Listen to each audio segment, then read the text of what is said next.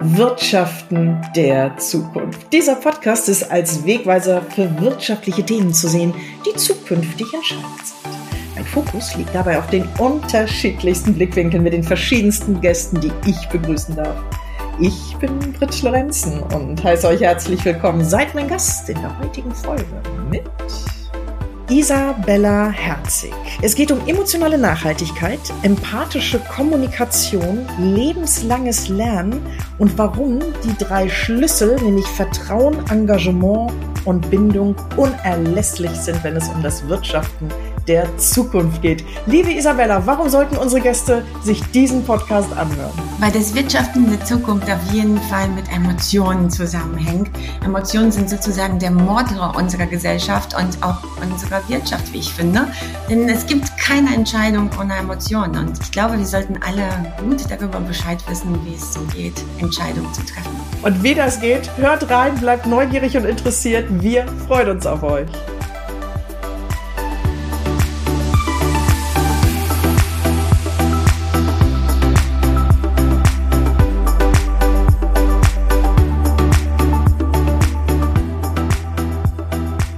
Ein ganz herzliches Willkommen zu unserem heutigen Podcast. Es geht um ganz spannende Themen und zwar emotionale Nachhaltigkeit, empathische Kommunikation, Leadership und Nichtführung. Und jetzt denkt ihr, oh nee, ne, ich schalte gleich ab. Liebe Isabella Herzig, warum sollte man auf keinen Fall abschalten? Und damit ein ganz, ganz herzliches Willkommen. Wer bist du eigentlich?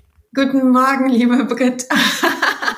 Also ich muss jetzt schon grinsen, weil tatsächlich diese Anmoderation ist mir früher sehr oft begegnet. Ich glaube, dass Emotionen heutzutage das Merkmal sind, das jeder gut kennen sollte, mit ihnen gut umgehen kann, weil sie tatsächlich das Wirtschaften, die Welt und uns Menschen völlig verändert haben in den letzten ja 40 Jahren, 60 Jahren, 100 Jahren. Also seitdem Sigmund Freud sozusagen die Emotion dazu erhoben hatte, dass wir über sie reden können, ist viel passiert, auch in der Wirtschaft. Das glaube ich ganz bestimmt. Und kannst du unsere Zuhörerinnen und Zuhörer ganz kurz abholen, wer du vom Hintergrund bist? Bist du Psychologin? Bist du Wirtschaftswissenschaftlerin? Wo dürfen wir dich einordnen, dass wir von dir lernen dürfen, wenn es um genau die Themen geht, die wir gerade schon ganz kurz angesprochen haben und wo wir gleich konkret nachfassen werden? Also tatsächlich habe ich ganz normal BWL studiert.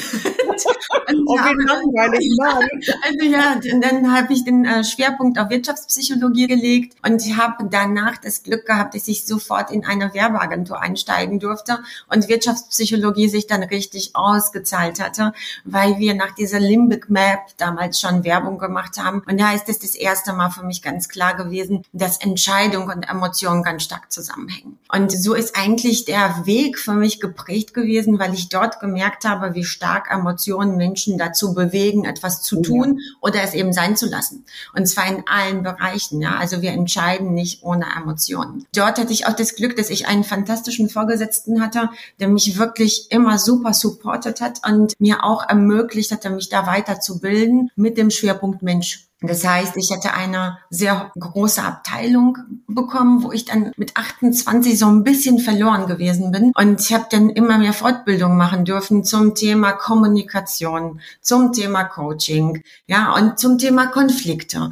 Und es hat mich irgendwann mal so gepackt, dass ich gedacht habe, wow, Wahnsinn, die Ergebnisse, die man bekommt nach diesen Ausbildungen, die haben mich auch geflasht, weil ich nicht gedacht habe, dass man durch ganz kleine Veränderungen in der Wortwahl, ganz kleine Veränderung, ja. seine Perspektiven auf einmal ein völliges anderes Selbstbild und auch ein anderes Fremdbild ergibt und alles sich auf einmal ineinander fügt und es läuft. Also da war ich so begeistert. Jetzt, liebe Isabella, im Geiste habe ich es jemand, lieber Philipp, dir klingen jetzt wahrscheinlich die Ohren, muss ich gerade schmunzeln, weil du hast gerade zwei Themen angesprochen.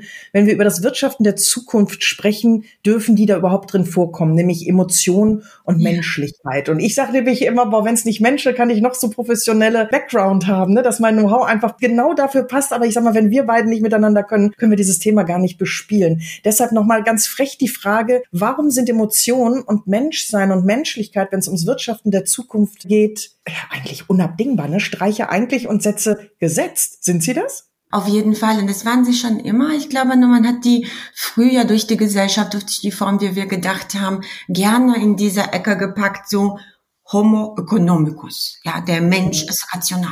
Der Mensch ist bestrebt danach, Gewinn zu machen. Und wenn wir heute mal ein bisschen darauf schauen, dann wird man auch sehen, dass wir heute so eine gewisse Vermischung davon haben. Ich habe das letzte Mal darüber nachgedacht, schon ein bisschen länger hier, lieber Britt, als diese Single-Portale online aufgepoppt haben. Ich weiß, hat jetzt in diesem Podcast vielleicht nicht viel zu suchen, aber trotzdem. Wir haben ja Blickwinkel, so eine Arena der Blickwinkel. Mal gucken, wo die denn rein. Tatsächlich habe hab ich da zum ersten Mal gedacht, schau mal hier, hier wird der Mensch mit all seinen Emotionen eher ökonomisiert. Also wir haben hier Algorithmen, die sagen, oh, das passt zusammen oder nicht, das lohnt sich oder das lohnt sich nicht, ja. Und trotz dieser Algorithmen, die uns besagen, hey, super, es matcht, treffen sich zwei Menschen und sagen, nee, also dich will ich nicht nochmal sehen weil genau da die Emotionen ins Spiel kommen. Und Emotionen sind Bewertungssysteme. Und diese Bewertungssysteme sorgen dafür, was wir tun, wie wir es tun, mit welcher Intensität wir es tun. Also Mitarbeiter in einem Unternehmen sind immer produktiver, sind immer effektiver und sind immer engagierter, wenn das Betriebsklima stimmt. Und auch das hat die Wirtschaft erkannt. Das heißt, die Wirtschaft ist mittlerweile schon sehr lange emotionalisiert, gibt es aber vielleicht gar nicht so offen zu. So würde ich das von außen betrachtet bewerten. Jetzt sprechen ja zwei BWLer miteinander. Ne? Mhm. Jetzt könnte ich äh, liebevoll, und das werde ich auch, die nächste Frage hinterher schieben, kann ich sowas denn messen? Wie viel Raum sollte ich genau dieser, ja, ich bin ja eingangs mit zwei Schlagworten schon reingegangen, ne, die wir gleich auch nochmal bitte aufdröseln, nämlich die emotionale Nachhaltigkeit auf der einen Seite und die empathische Kommunikation. Wow, ich weiß, ich bringe jetzt gerade mehrere Begriffe durcheinander, aber wenn ich mir Zeit nehme dafür, dass meine Mitarbeiterinnen und Mitarbeiter oder auch meine Kooperationspartner, meine Dienstleister Mensch sein dürfen, woher weiß ich denn nachher unter unterm Strich, dass ich nicht zu viel Zeit in diese Pflege investiert habe. Wie misst man sowas? Mhm. Das ist eine ganz spannende Frage. Es gibt unterschiedliche Arten, wie man das misst. Teilweise wirklich an Ergebnissen, teilweise also auch an Selbstbewertungen. Ja, das gibt's auch. Und es gibt diese berühmte Tuckman-Uhr. Und wenn man diese Tuckman-Uhr nimmt, das sind so die Phasen eines Teams, also wie schnell performt eigentlich ein Team, dann ist es wirklich auch mittlerweile so, dass wenn du es schaffst, dein Team emotional gut abzuholen, empathisch zu kommunizieren, transparent zu sein, ja, all diese Dinge, die dazugehören, kommt dein Team viel schneller in die Form, dass sie wirklich performen. Also, dass sie sich nicht reiben, dass sie sich nicht suchen, dass sie jetzt nicht gegeneinander arbeiten, sondern tatsächlich in Performance kommen. Und das ist zum Beispiel eine Sache, wo ich das als Führung Führungskraft sehr schnell erkennen kann. Also ich sehe, ob mein Team wirklich tatsächlich effektiv performt oder immer noch gegeneinander oder untereinander nicht ganz so effektiv ist. Das wäre für mich so ein Punkt. Dann gibt es tatsächlich Ideen. Wir haben also auch schon mal Studien begleitet, wo wirklich Unternehmen nach einem bestimmten Training der Empathie Abschlüsse gemessen haben und dadurch, dass Menschen eben sich besser in andere einfühlen konnten und auch noch die Mikromimik lesen konnten, was ein Teil der emotionalen Intelligenz ist, sehe ich ganz schnell, muss ich jetzt dieses Gespräch abbrechen, bin ich jetzt tatsächlich schon am Ziel oder rede ich weiter? Und das hilft natürlich auch, um richtig zu messen. Also wir können, wenn wir die Parameter richtig festlegen, das auch messbar machen, ja. Jetzt bin ich Führungskraft, höre dir jetzt gerade sehr aufmerksam zu und denke mir, boah, nee, Isabella, ne, das ist jetzt gerade nicht dein Ernst, das soll ich jetzt auch noch machen. Ich muss mhm. doch ne, eben performen dahingehend, dass die Ergebnisse stimmen. Muss ich Psychologin, Psychologe sein, um das zu bedienen, um mein Team ja hinter mir zu wissen auf der einen Seite, aber eben auch Wegbereiter zu sein, um das zu werden, was du gerade angesprochen hast, um wirklich nachhaltig mein Invest auch gesichert zu wissen? Wow, mir gehen gerade ganz viele Fragen durch den mhm. Kopf, wo ich selber überlegen muss, wie ich das kanalisieren darf. Aber bin ich, überfordern wir damit nicht die Führungskräfte, beziehungsweise wie kannst du diese Angst nehmen und sagen, ja klar, auf der einen Seite gibt es dich, aber du kannst das selber, weil ganz viel schon in dir drin steckt. Ist das so? Absolut. Also ich bin auch sehr oft in Mitgefühl mit den Führungskräften, mit denen ich arbeite. Weil tatsächlich dieser Bürger heutzutage zu führen, und dann besser gesagt, wir sprechen ja heute mehr von Leadership. Also wir führen nicht, ne? Wir inspirieren, wir coachen. Es gibt ja immer neue Führungsstile und der Erfolg wird aber sehr oft eben mit der Führungsperson verbunden, weil wir wissen auch, dass charismatische Menschen zum Beispiel eher diese Begeisterung aufwühlen können, aber nicht jeder ist so super charismatisch. Wir haben auch stille Führungskräfte und trotzdem sind das fantastische Führungskräfte, weil die Teammitglieder erkennen, ob sie kongruent, ob sie authentisch und ob sie ihre Werte leben. Und ich glaube tatsächlich, dass es super wichtig ist und sehr hilfreich ist. Die neuen Skills, die heutzutage sehr hoch gehandelt werden, wie eben Empathie, wie Menschenkenntnis, ja, gut zu beherrschen, weil es leichter für mich ist. Wenn ich verstehe, was Menschen bewegt, kann ich mich viel einfacher auf sie einlassen und mache mir und den anderen das Leben leichter. Da bin ich absolut der festen Überzeugung, dass es so ist. Aber es ist nicht einfach. Und die Zeit, sich da zu schaufeln, ist auch schwierig. Ich bin ja jeden Tag in Unternehmen drin. Ich sehe einfach, wie die Führungskräfte drehen und was sie alles zu tun haben und wie schwer das ist zu sagen, ich mache jetzt mal hier mit meinem Team ein Meeting, wo wir darüber sprechen, wo gerade die Reibung ist. Du sagst, du unterscheidest zwischen Leadership und Führung. Also du sagst Leadership und nicht Führung, so rum. Wo ist da der Unterschied? Ich könnte jetzt sagen, ja, frech, das eine ist Englisch, das andere ist Deutsch. Ne? Warum, warum steckt mehr Emotion in Leadership als in Führung? Mhm. Also tatsächlich über die Begriffe darf man sich immer streiten. Das ist einfach so der Begriff, den wir jetzt gerade alle benutzen und die wechseln und die ändern sich und das kennen wir alle. Ne? Es kommt immer alles, wie heißt es nochmal, alter Wein in neuen Schläuchen oder andersrum? Genau, so, auf jeden Fall äh, geht es hier darum, darum, dass man wirklich emotionaler beteiligt ist. Es geht darum, dass wir Menschen eben nicht durch Vorgaben nach vorne bringen, sondern dadurch, dass wir auch gleiche Werte haben. Also die Thematik der Werte, die ist ganz stark in den letzten Jahren hochgekommen. Und die sind auch emotional. Wenn ich zum Beispiel als Führungskraft bestimmte Werte leben muss, die das Unternehmen vorgibt, die aber zu mir persönlich gar nicht passen, wird mein Team mir auch nicht folgen können. Also bin ich nicht der Leader, der die Werte des Unternehmens voranträgt. Ja, das sind so ganz, ganz viele Aspekte, mit denen wir uns beschäftigen müssen. Und da kommen immer Emotionen mit ins Spiel. Und ja, auch schade, wenn nicht. Wir haben es ja Gott sei Dank mit Menschen zu tun. Ne? Ja. Ja, und jeder bringt ja seine Motive mit auf die Arbeit. Ja, und wenn die Werte zum Beispiel, die wir uns äh, selber hochgeschrieben haben, nicht dem entsprechen, was meine Führungskraft lebt oder das Unternehmen, dann werde ich in diesem Unternehmen langfristig nicht so glücklich sein. Und die Frage, die du mir jetzt stellen könntest, geht es immer darum, glücklich zu sein. Ja, früher hat der Mensch sicherlich Arbeiten anders bewertet als heute. Und heute geht es oft darum, dass wir sagen, ja, ich möchte die meiste Zeit meines Lebens, die ich eben mit dem Arbeiten verbringe, auch in einem Zustand verbringen, der mich zufrieden macht, wo ich einen Sinn sehe, ja. Das können natürlich nicht alle von uns von sich sagen, aber viele, die das Glück haben zu entscheiden, was sie denn jetzt machen wollen, suchen nach diesem Sinn. Wahnsinn, ne? Ich bin eingangs ja noch mit einem weiteren Wort, sag ich mal, äh, in dieses schöne Gespräch eingestiegen, nämlich warum, also empathische Kommunikation. Da würde ich gerne mit dir jetzt drauf eingehen wollen. Warum ist das ein Schlüssel, der, wenn es ums Wirtschaften der Zukunft geht, uns viele Türen öffnen wird? Verschreckt man damit nicht eher? Du hast ja gesagt, Mensch, ne, Führung kann auch still sein. Das fand ich gerade wunderschön. Nicht nur, dass du es ausgesprochen hast, sondern ne, es gibt extrovertierte, es gibt introvertierte Menschen und jeder führt auf seine Art und Weise. Und ich glaube auch einfach mal frech sagen zu dürfen, es gibt gibt keine Patentrezepte für Führung. Ich weiß, ich habe mich mal während meiner Lehrzeit mit einem Vorstand einer großen Bank nicht angelegt, ein Personalvorstand, aber der sagte, Führung kann man lernen. Und dann habe ich gesagt, ja, nee, also wenn du die Veranlagung hast, kannst du sie ausbauen. Aber ob man sie wirklich lernen kann, weil wenn ich es gar nicht will, dann äh, habe ich eine Schwierigkeit, demjenigen, also mir etwas beibringen zu lassen. Und jetzt mhm. nochmal empathische Kommunikation. Kannst du unsere Zuhörerinnen und Zuhörer einfach mal abholen, was genau verbirgt sich dahinter und warum ist das wirklich ein Schlüssel, wenn es ums Wirtschaften der Zukunft geht? Das ist gerade was ganz Schönes gesagt, da möchte ich gerne trotzdem noch einen Satz dazu loswerden. Gerne. Ich glaube tatsächlich, dass Führung viel damit zu tun hat, welches Menschenbild ich habe. Ja. Und die Führung, die wir heute so gerne sehen, hat eben dieses Menschenbild. Ich respektiere dich, ich achte dich, ich habe eine bestimmte Haltung gegenüber Menschen. Und ich glaube, da ist es egal, ob ich laut oder leise bin, wenn ich eben mit dieser Haltung meinen Mitarbeitenden begegne, dann kann es schon fast gar nicht mehr schiefgehen, wenn ich dann eben auch noch ein paar Werkzeuge in meinem Werkzeugkasten habe, die mir die Führung erleichtern. Deswegen glaube ich schon, dass Führung durchaus wie so viel vieles auch leichter wird, wenn ich weiß, mit welchem Werkzeug ich etwas anbringen kann. Ja, also es muss nicht immer der Hammer sein. Also es kann ja auch mal eine Bohrmaschine sein. Und ähm, das finde oh, find ich aber auch nicht netter, ne? Aber ich weiß, was. Ich war jetzt gerade bei dem Beispiel von Watzlawick, weißt du, so mit diesen. Ja, ich bin bei dir. Äh, ich wollte gerade eine Brücke zur Kommunikation bauen, weil ich was das gerne mit dir weiter, ja. Genau, mit dieser Hammergeschichte hat er, ne, wenn man nur einen Hammer hat, dann behandelt man alles im gleichen. Dann ihn doch, genau. genau. Ne? Genau, so. genau, genau, genau. Und Empathische Kommunikation. Genau.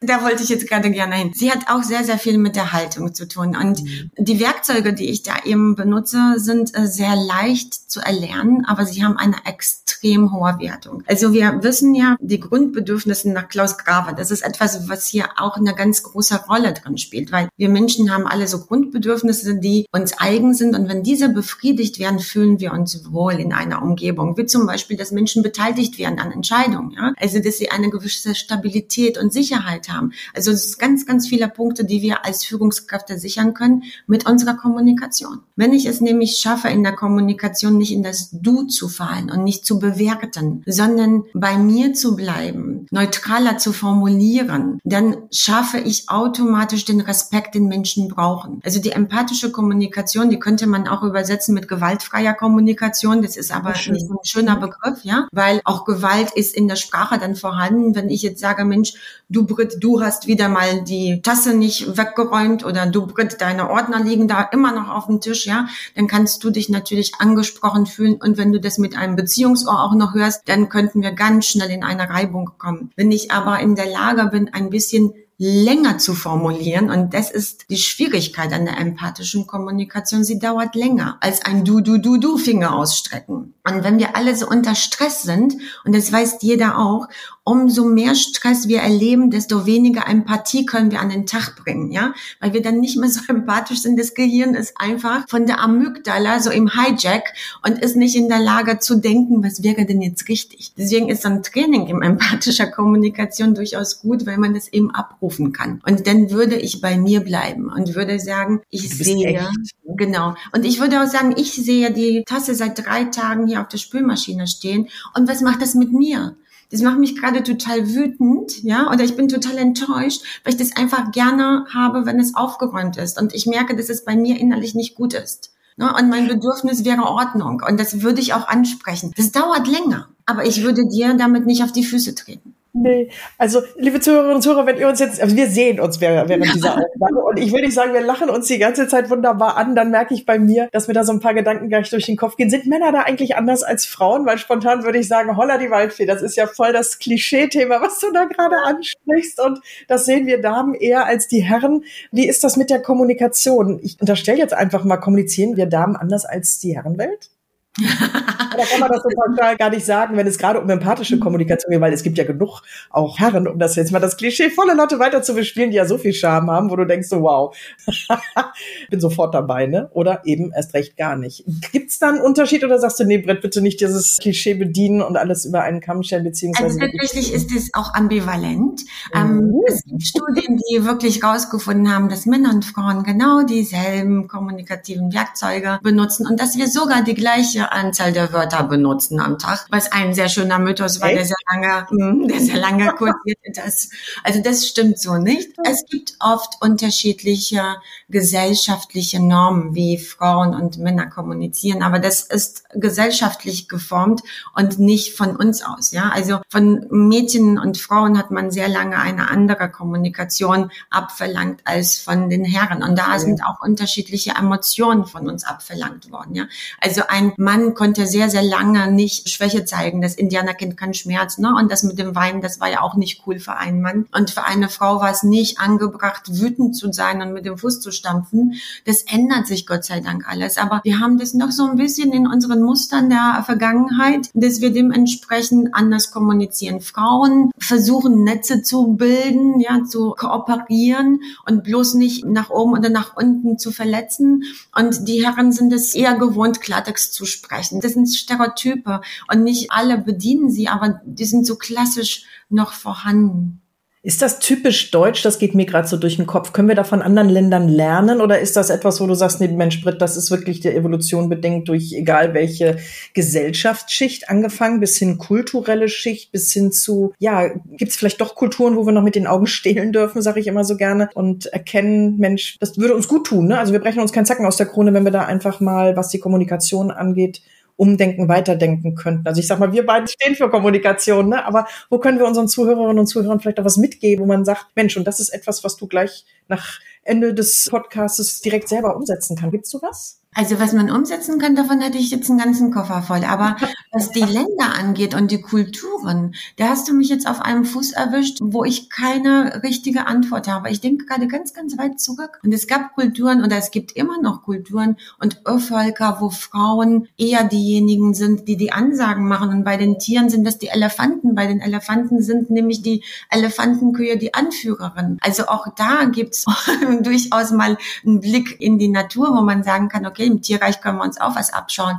Aber so ad hoc könnte ich dir jetzt das nicht beantworten. Mir fallen eher ganz viele andere Kulturen an, wo wir als Frauen jetzt hier in Deutschland noch sagen können, Gott sei Dank dürfen wir hier so sein, wie wir sind. Also daher, ich, ich gucke gerade ganz woanders hin und denke, nee, naja, nee, schon gut. Ja, aber wenn du mich jetzt fragst, was kann man sofort umsetzen, damit eben dieses Empathische da ist, ich würde wirklich schauen, dass wir kooperativer im Austausch sind. Ich erlebe Folgendes sehr, sehr oft. Ich habe Menschen in Seminaren, wir sprechen über Emotionen, wir sprechen über Wertschätzung und alle sind sich einig während des Seminars, dass es so ist. Und dann sitzen wir in der Pause zusammen und Menschen unterhalten sich über Alltagsthemen und auf einmal kommen dann, dann musst du unbedingt das machen. Nein, du musst das und das. Nee, so geht das aber gar nicht. Und dann schmunzle ich immer in mich hinein, nehme all diese Themen und am Nachmittag brösle ich sie dann nochmal auf, weil dann kommt so oft das Wort du musst. Das mhm. müssen tut uns weh. Das wollen wir einfach nicht hören. Ich würde das schon mal weglassen. Und ich würde jedem empfehlen, vielleicht seine Perspektiven zu erweitern mit den Perspektiven anderer und nicht darauf zu beharren, dass nur das, was ich bin und was ich denke, das Richtige und das Wahre ist. Weil ich glaube. Selbstreflexion? Ja, ja, das wäre vielleicht auch das Stichwort, weil ich glaube einfach, dass was für mich gut ist, muss nicht für dich gut sein. Das ist eine bestimmte Haltung. Das ist so dieses Wort, was auch schon sehr abgedroschen ist, das Mindset, ja. Aber auch das ist es, weil wenn ich mir deine Ideen, deine Ansichten anhöre, ich muss ja nicht immer damit einverstanden sein, aber ich habe sie gehört, ich kann sie durchdenken und vielleicht sind sie ja schlau für mich. Aber dieses Du musst und nur so geht das, das ist gewaltvoll und das versuche ich halt so gut ich kann, ganz liebevoll aufzulösen. Und den Menschen ist es gar nicht bewusst, dass die in der Pause dann einfach so sprechen. Und wenn ich das dann wahr mache, dann gucken sie mich an und sagen, jo, Isabella, stimmt. Jo, und das ist so spannend. Spiegel, ne? Ja, wo ich einfach denke, so Laborsituationen lassen uns die Dinge perfekt umsetzen und dann plumpen wir in das echte Leben in der Mittagspause und schon ist das, was wir vorher gelernt haben, fast vergessen. Also daher diese Nachhaltigkeit, jetzt auch die emotionale Nachhaltigkeit, um das vielleicht noch mal kurz drin zu haben. Die Nachhaltigkeit ist so ein großes Wort, ne? Und wir haben ja so 17 Aspekte der Nachhaltigkeit, aber ich glaube, so dieser soziale Nachhaltigkeit, mit der dürfen wir uns auch alle befassen und das ist auch ein Herzenswunsch von mir, dass wir da auch in der Kommunikation Kommunikation eben Emotionen nicht verletzen und nachhaltig verbunden bleiben. Weil was nützen uns 2500 Follower auf LinkedIn oder auf Facebook, wenn wir da keinen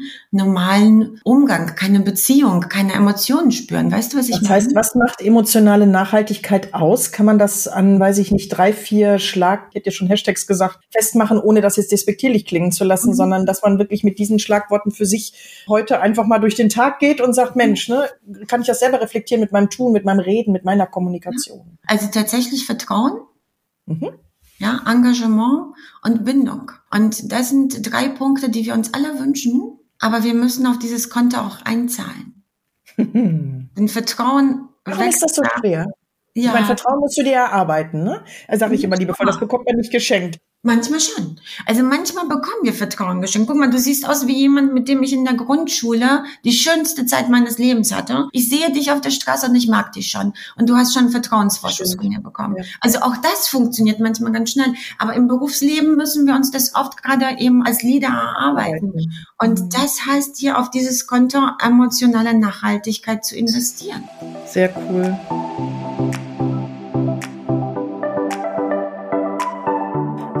Steile These zum Thema.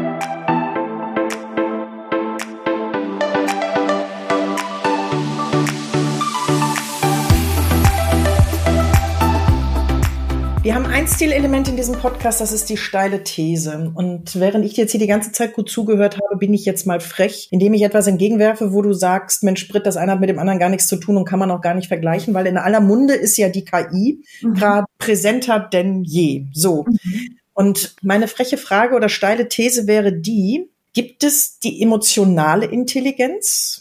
Gibt es das überhaupt? Mhm. Und wenn ja, kann die nicht auch von der künstlichen Intelligenz irgendwann abgelöst werden, dass dieses, worüber wir die ganze Zeit gesprochen haben, nämlich dieses Menschsein, diese Empathie, das Verankern in Nachhaltigkeit und unserem Tun, ja, uns braucht's doch gar nicht mehr. Das macht doch dann die KI. Also nochmal, kann, wenn man emotionale mhm. versus künstliche Intelligenz miteinander vergleicht, das nicht die Zukunft sein? Warum braucht man Kommunikation und den Menschen? Gott, das ist eine so wunderschöne Frage. Ich glaube, bei mir, meine Synapsen sind jetzt alle so bam, bam, bam, bam. Ich könnte jetzt so viel erzählen. Und die Frage, also die macht mich gerade so richtig, ich überlege, wo ich ansetzen kann.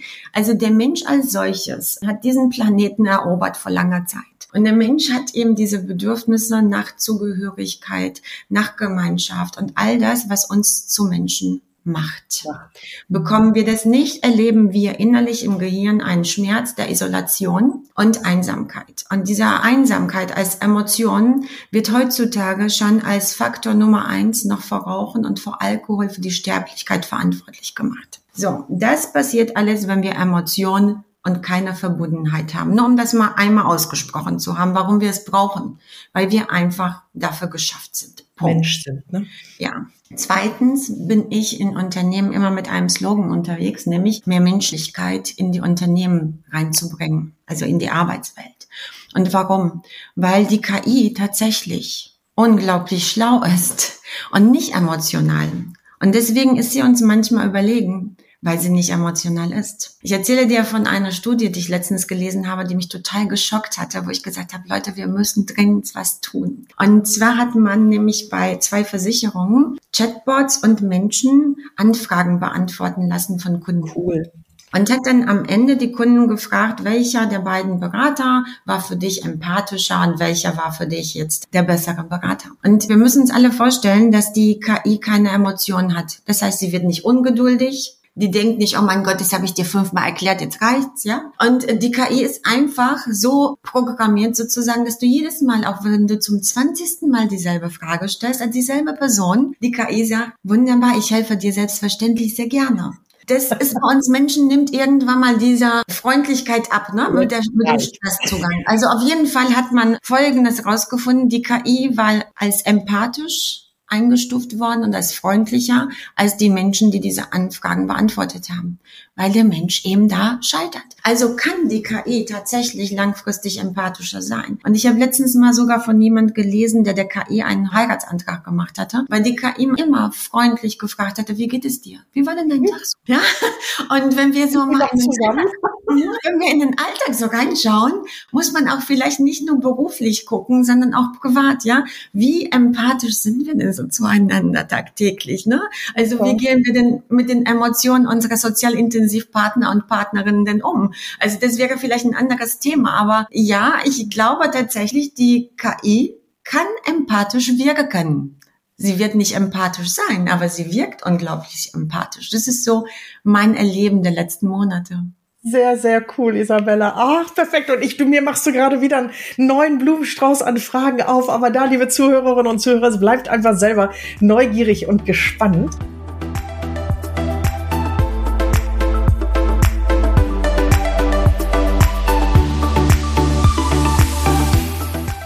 Und jetzt wird's persönlich. Die Frage nach der kleinsten Stärke.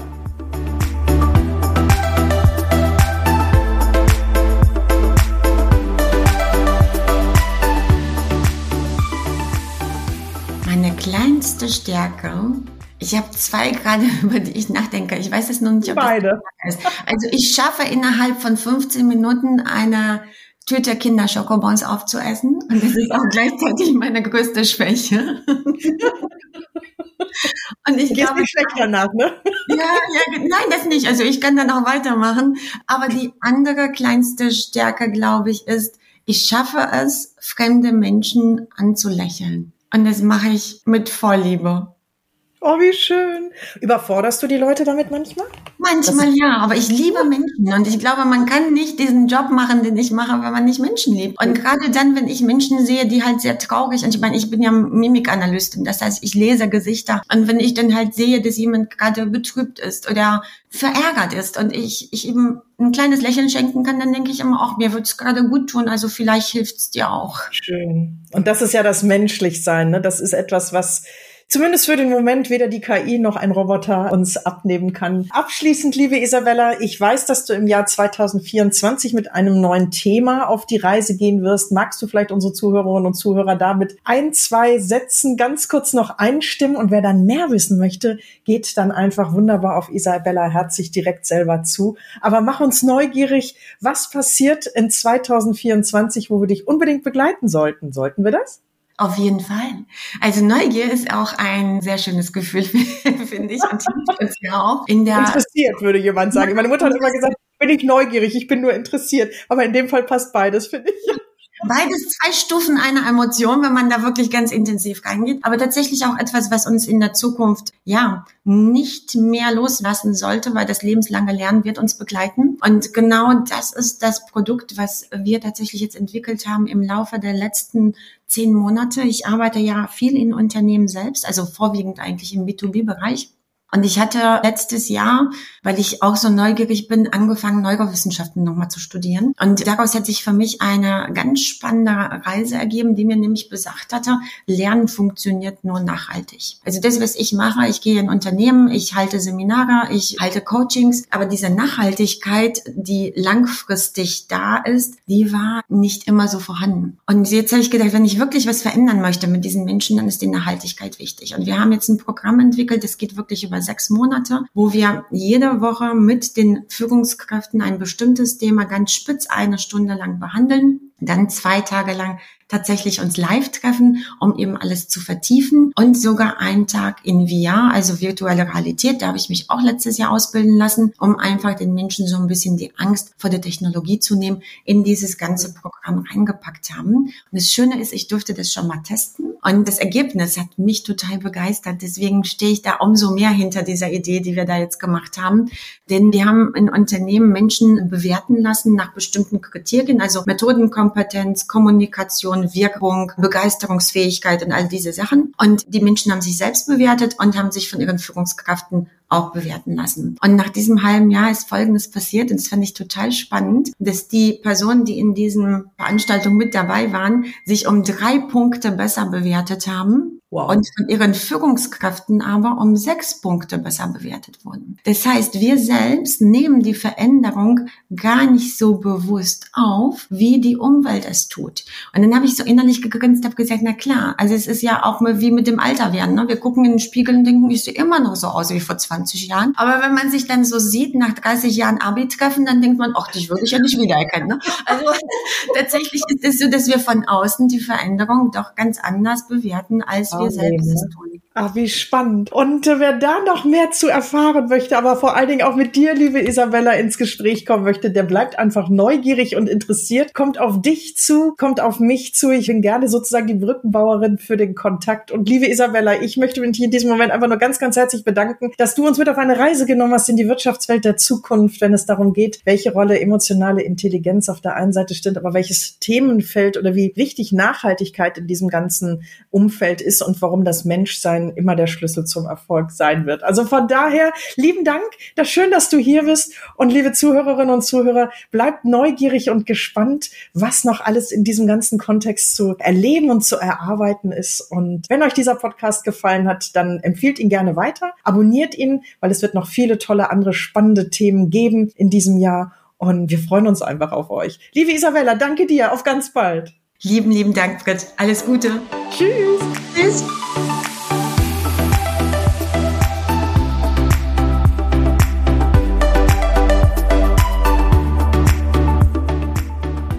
Heutige Folge ist zu Ende, in der es darum ging. Wir haben über emotionale Nachhaltigkeit gesprochen, empathische Kommunikation, lebenslanges Lernen. Und liebe Isabella, du hast uns wunderbar mitgenommen, warum Vertrauen, Engagement und Bindung der Schlüssel zum Erfolg sind, wenn es um das Wirtschaften der Zukunft geht. Schön, dass ihr dabei seid. Bleibt uns nicht nur treu, sondern abonniert gerne diesen Podcast. Wir freuen uns auf euch.